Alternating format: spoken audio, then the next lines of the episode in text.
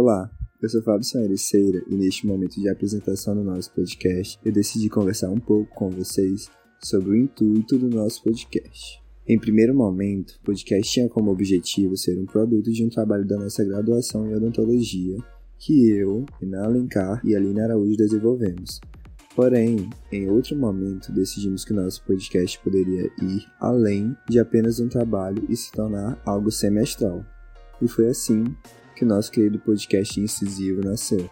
Os dois episódios a seguir giram em torno da situação problema que o trabalho da disciplina de bases morfofuncionais odontológicas 2, ministrado pela professora Luana Cantanhede, nos trouxe.